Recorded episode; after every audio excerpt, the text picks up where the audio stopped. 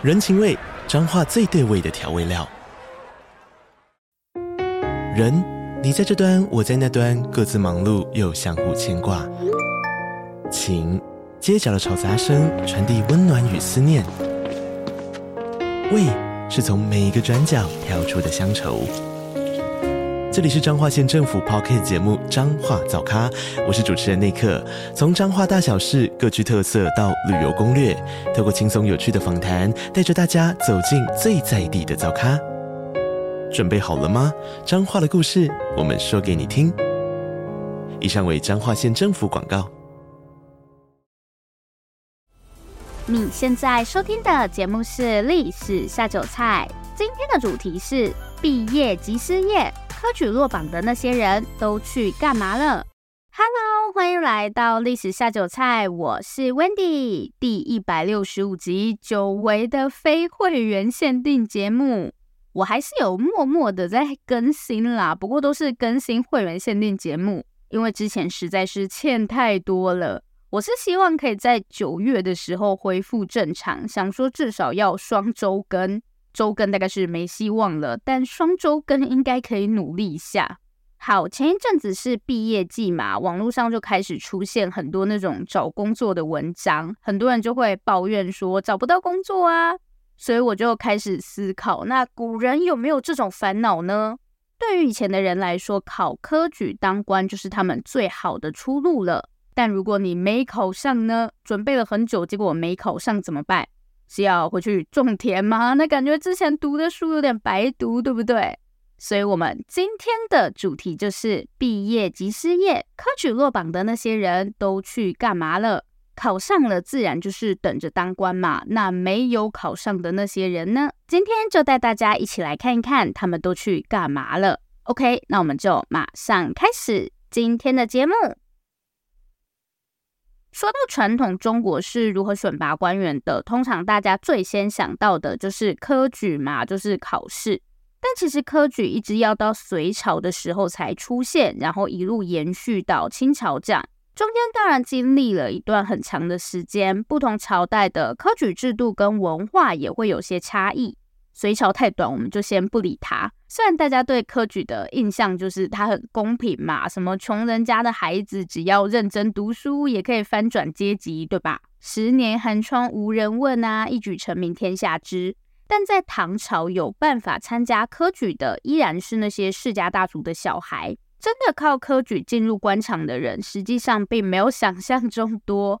好，总之呢，我要说的是，科举这项制度，它在不同朝代还是有些区别的，不可以一概而论。这样，OK，那我们今天会聚焦在宋朝。好啦，先讲结论，也是大家最关心的，就是宋朝科举的录取率到底是多少？最低的时候大概百分之零点三，等于三百个人里面录取一个这样。我们现在的公务人员考试普考的话，录取率大概是百分之三到百分之四。还好没有出生在宋朝，有没有？现在就已经够难考了，百分之零点三是要考到秃头吗？更恐怖的是，科举不是一场考试，它是一系列考试，有点类似闯关的感觉。所以你要先通过前面的考试，才可以继续往下考。也就是说，即便你是那百分之零点三，也不等于马上就有工作。想一想，还是回家种田好了。喂，好，宋代的考试呢，分成三个关卡。第一关叫做借试，因为中国实在是太大了，所以他会先在地方上考。比方说你们这个乡镇啊，然后过了再往上到省。对，第二关就是省试，类似南投县啊、云林县这样。最后一关，恭喜你，终于可以参加这个中央考试。殿试不是在家看电视，是宫殿的殿。考过殿试，基本上就是有官当的意思。因为殿试会有皇帝亲自主持，殿就是君王的居所嘛，会在皇宫里举办。这样考过殿试，才算是把科举这趟路走完。难怪要十年寒窗，真的是有够辛苦的，考个没完没了。然后我们常常听到的状元呐、榜眼、探花，其实就是殿试的前三名。OK，所以大家为什么要这样一窝蜂的去挤科举的窄门呐？是因为当官很好吗？哦，确实是在宋朝当官真的蛮开心的，可以用公费一直写信，有没有？寄信都不用钱。好，大家想当官是一回事，真正让大家挤破头的原因，其实是政府的鼓励。对，宋朝政府鼓励大家来考科举，哈？为什么？为什么要特别鼓励大家来考科举？其实宋朝科举的录取率也不是一开始就那么低，在宋朝初年，什么百分之二十、三十，甚至百分之五十的录取率都不算少见。当时根本没什么人会来考科举，虽然我们都会觉得传统中国没有什么贵族，不像欧洲那样。不，一直到宋朝以前，中国社会同样是被贵族所垄断，当官就是那些世家大族的事，平民根本连想都不会去想。大家可以去看什么隋朝啊、唐朝，他们的开国皇帝都不是普通人，翻翻族谱就知道大家都不是普通人。比方说，隋文帝杨坚，他老爸杨忠呢，可是北周的十二大 将军之一，后来还被封了隋国公。所以隋文帝他们家在上一个朝代就已经有公爵的爵位了，就是标准的贵族嘛。但有点尴尬的是，我们的宋太祖赵匡胤，他还真的是个普通人，他就是个军人而已，没有什么显赫的家世。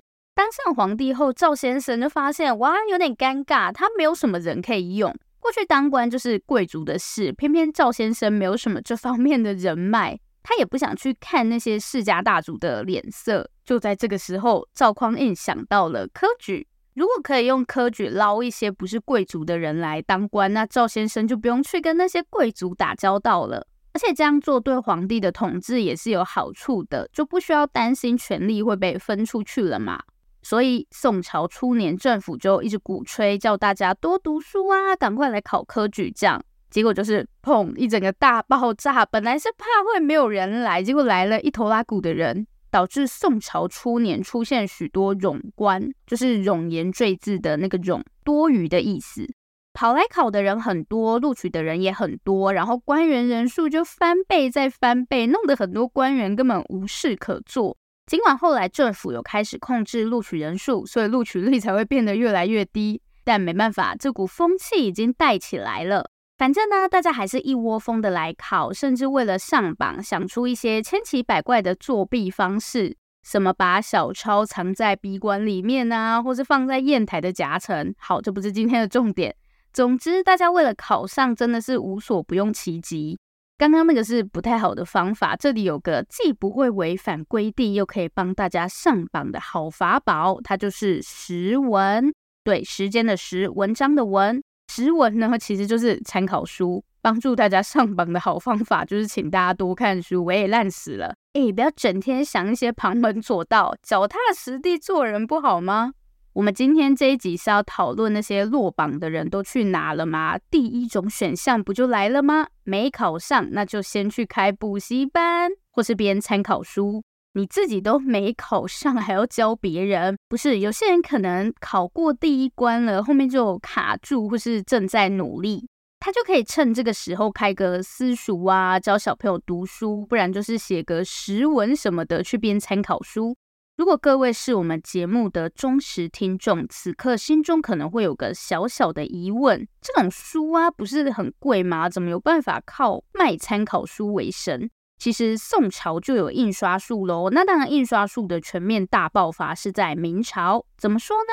宋朝的时候，书的流通基本上仅限文人，但到了明朝，即便没有要考科举，你也可能会有看书的需求，看个小说什么的。所以宋朝之所以有那么多人来考科举，也不光是皇帝的大力鼓吹，印刷术的出现也是一大原因。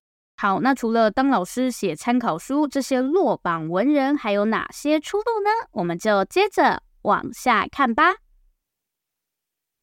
如果你不想开私塾当老师，或是写参考书的话，有没有其他工作可以做？有，你可以考虑当个医生，科举落榜当医生。对，那些没有考上科举的人，有很大一部分会选择去当医生，跟我们现在好像不太一样，对吧？现在想当医生都要很会考试，以前不是，以前是没考上才会来当医生。大家应该都有在课本上读过那个《岳阳楼记》这篇文章的作者范仲淹就是宋朝人，他曾经说过这样一句话：“不为良相，则为良医。如果没办法成为一个好的宰相，就没办法当官的话。”则为良医，那就去行医吧。这样。不过范仲淹本人是有考上啦，他不到三十岁就已经是进士了。这样看，难怪苏轼、苏东坡跟他弟会这么有名。苏轼跟苏辙是同一年考上的进士，而且呢，当时他们两个人分别是二十跟十八岁，真的是这两兄弟是什么妖怪吗？所以考得上就是考得上，考不上的还是考不上，跟什么录取率都没有关系。好，我们不要理那些怪物，我们今天要关注那些考不上的普通人。在宋朝啊，医生可以分为三大类。首先是皇宫里面的太医，有在看古装剧的，对太医应该不陌生，大家动不动就要叫太医。然后文人半路出家去当医生，我们会叫他儒医，因为以前科举考试主要是考儒家的东西，科举落榜跑来当医生的人，我们就会叫他儒医。最后一种是士医，世俗的世，指的就是那些江湖郎中。在街上卖卖药，帮人家把把脉什么的，跟科举不同。太医有专门的考试，所以他们不需要考科举。一般会去当太医的都是医生世家。传统社会是这样，通常你爸做什么你就做什么。你爸是农夫，长大后你就当农夫；你爸是医生，以后你也会是医生。为什么？你们想哦，在以前如果想当医生，有医学系可以考吗？没有，那谁来教你？所以这些知识都是老爸传儿子，一代传一代这样。OK，那现在大家肯定要问啦，刚刚不是才说科举考不上可以去当医生，那又是谁要来教这些落榜的人？答案就是书，梦里什么都不是，是书里什么都有。噔噔，我们的印刷术要再次登场了。想当医生，那就去看书。医学这门知识呢，发展到宋朝开始有了一些不小的变化。最明显的就是变得更专业。我们现在的医生是有分科的嘛，什么内科啊、外科，但是以前没有，全部混在一起。反正生病就去找医生，没有再跟你分科的。到了宋朝以后，因为医学知识变得越来越专业，医生也开始出现所谓的分科。然后呢，因为医学知识大爆炸，太多了，人的脑袋记不住，就出现了许多医书。刚好这个时候又有印刷术，所以想当医生的人靠看书也可以获得相关知识，不用再像过去那样非得有人教你，你只要看得懂书就好啦。所以有不少落榜文人就会转行去当医生。那假设我既不想当老师，也不想当医生，还有其他出路吗？真难搞，不是？有，你可以考虑去当律师，跟我们今天真的不太一样，对不对？谁能想到医生跟律师居然是落榜的人在当的？好，严格来说，以前的律师叫做讼师，诉讼的讼。虽然说宋朝初年的官员人数一整个大爆炸。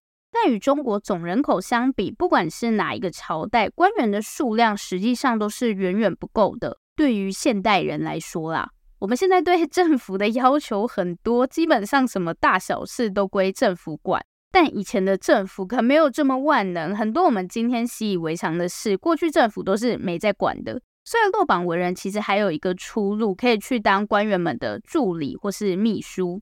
好，回来讲律师。比方说上法院，政府协助人民解决生活中的纷争，应该是件再正常不过的事吧？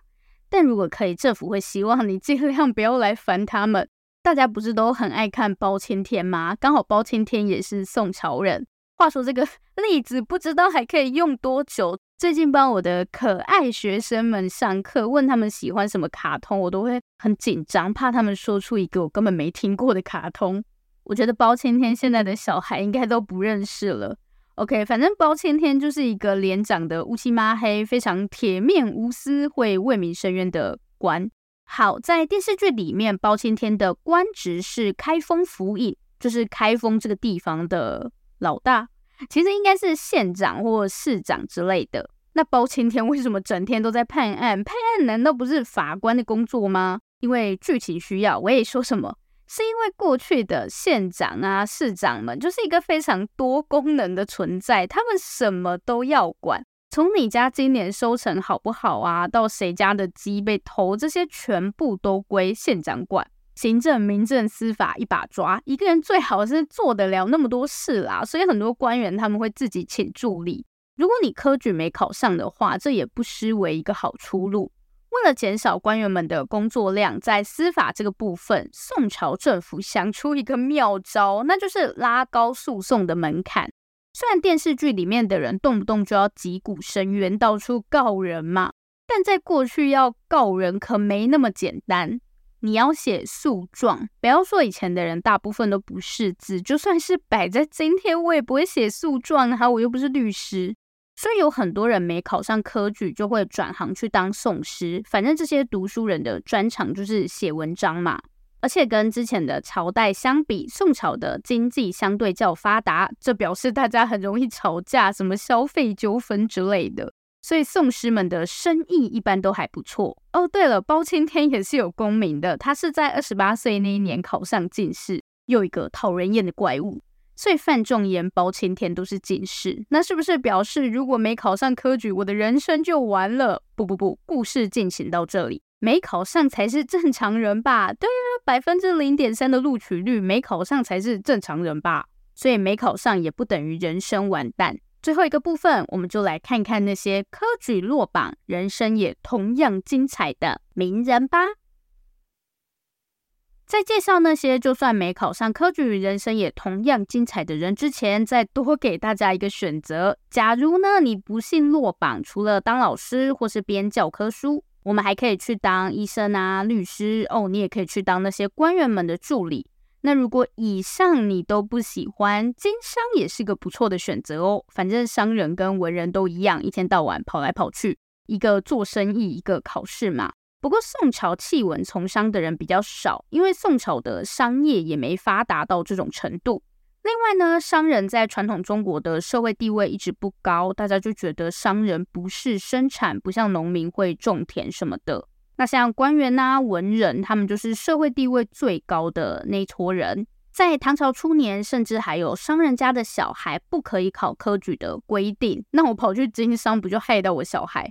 所以早期弃文从商的人并不多。不过到了明朝，文人转行去当商人的情况就蛮普遍了。因为明朝的经济更发达，有很多那种大商人，所以大家对商人的印象就慢慢好转。毕竟谁不喜欢钱呢？是吧？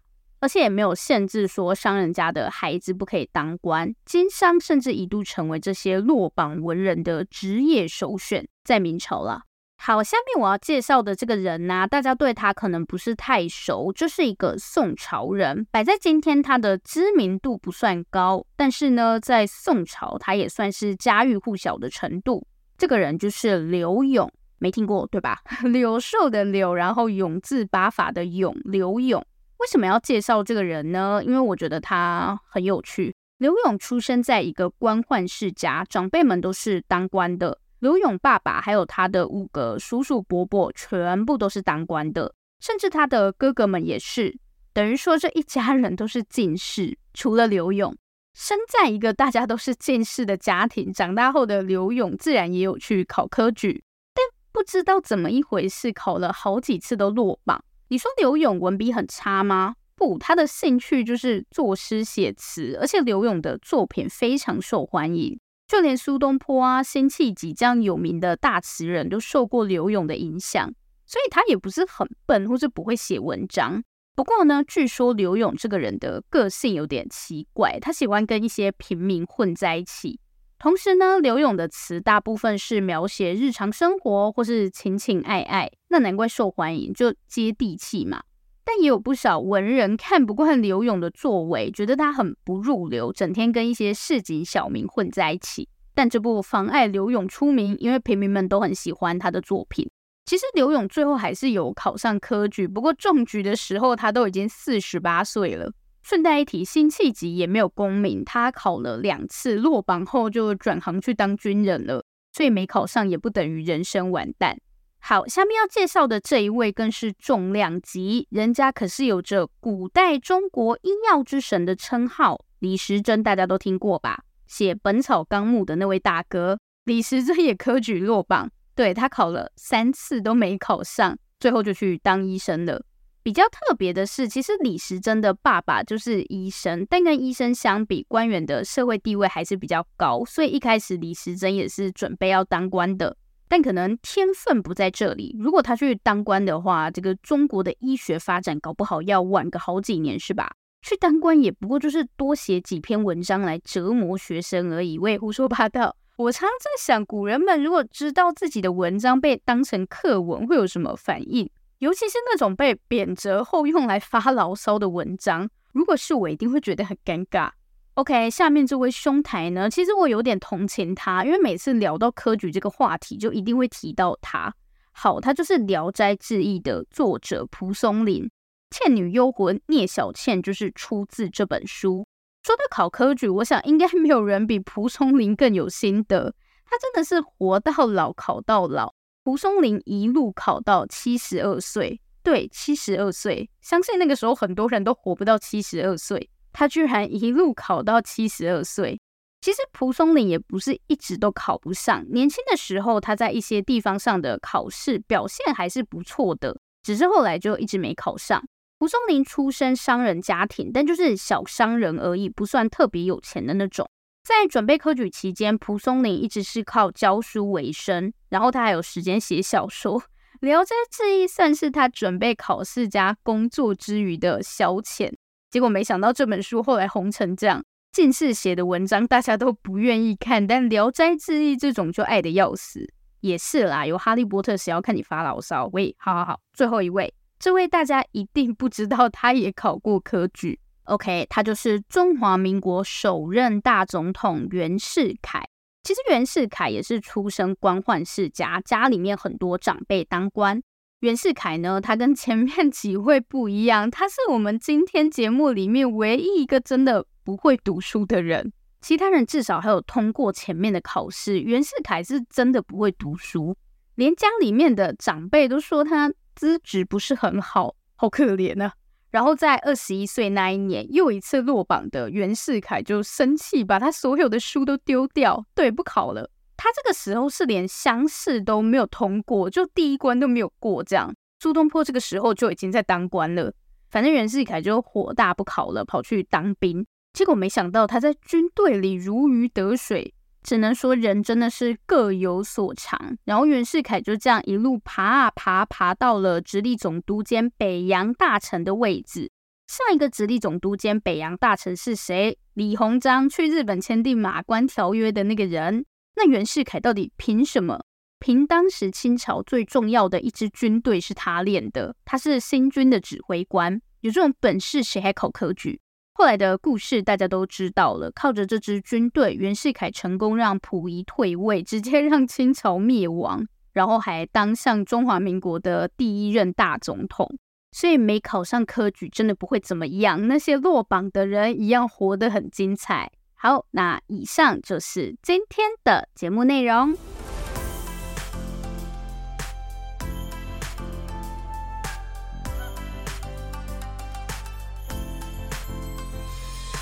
今天的重点整理，所以科举落榜的那些人到底去了哪里呢？首先，你可以去当官员们的助理，因为从中国的总人口来看，官员数量真的远远不够，所以官员们会需要很多助理。这是第一种出路，当官员们的助理。第二种，你可以当老师，教小朋友读书什么的。像《聊斋志异》的作者蒲松龄，他就是靠教书为生。再来呢，还可以当医生，大名鼎鼎的李时珍也是科举落榜，然后他就去当医生了。不然你也可以考虑当律师，因为官员数量不足，从宋朝开始，大家又很爱告来告去。为了避免滥诉，整天在那边上法院，政府就想出一个办法，让大家写诉状，然后噔噔，讼师，也就是我们说的律师就诞生了，帮大家写诉状。这种工作超适合那些读书人的。进入明朝后，因为商业比较发达，也有不少人在落榜后会选择去经商，所以你还可以当商人。那也有人会去从军啦，像今天这一集有提到的辛弃疾呀、袁世凯，他们都是落榜后就弃文从武，跑去当军人。好，以上重点整理给大家，这里是历史下酒菜，我是 Wendy。如果喜欢我们的节目，欢迎订阅我们，也不要忘了到历史下酒菜的 Facebook 粉丝专业按赞，以及追踪我们的 IG。最后最后，如果你收听完本集节目，有任何的想法，希望与我们交流，或是有任何的建议心得，都可以留下你的评论。不要害羞，大方的留下评论。如果你真的真的很害羞，那就订阅我们吧。这里是历史下酒菜，我们下次见，拜拜。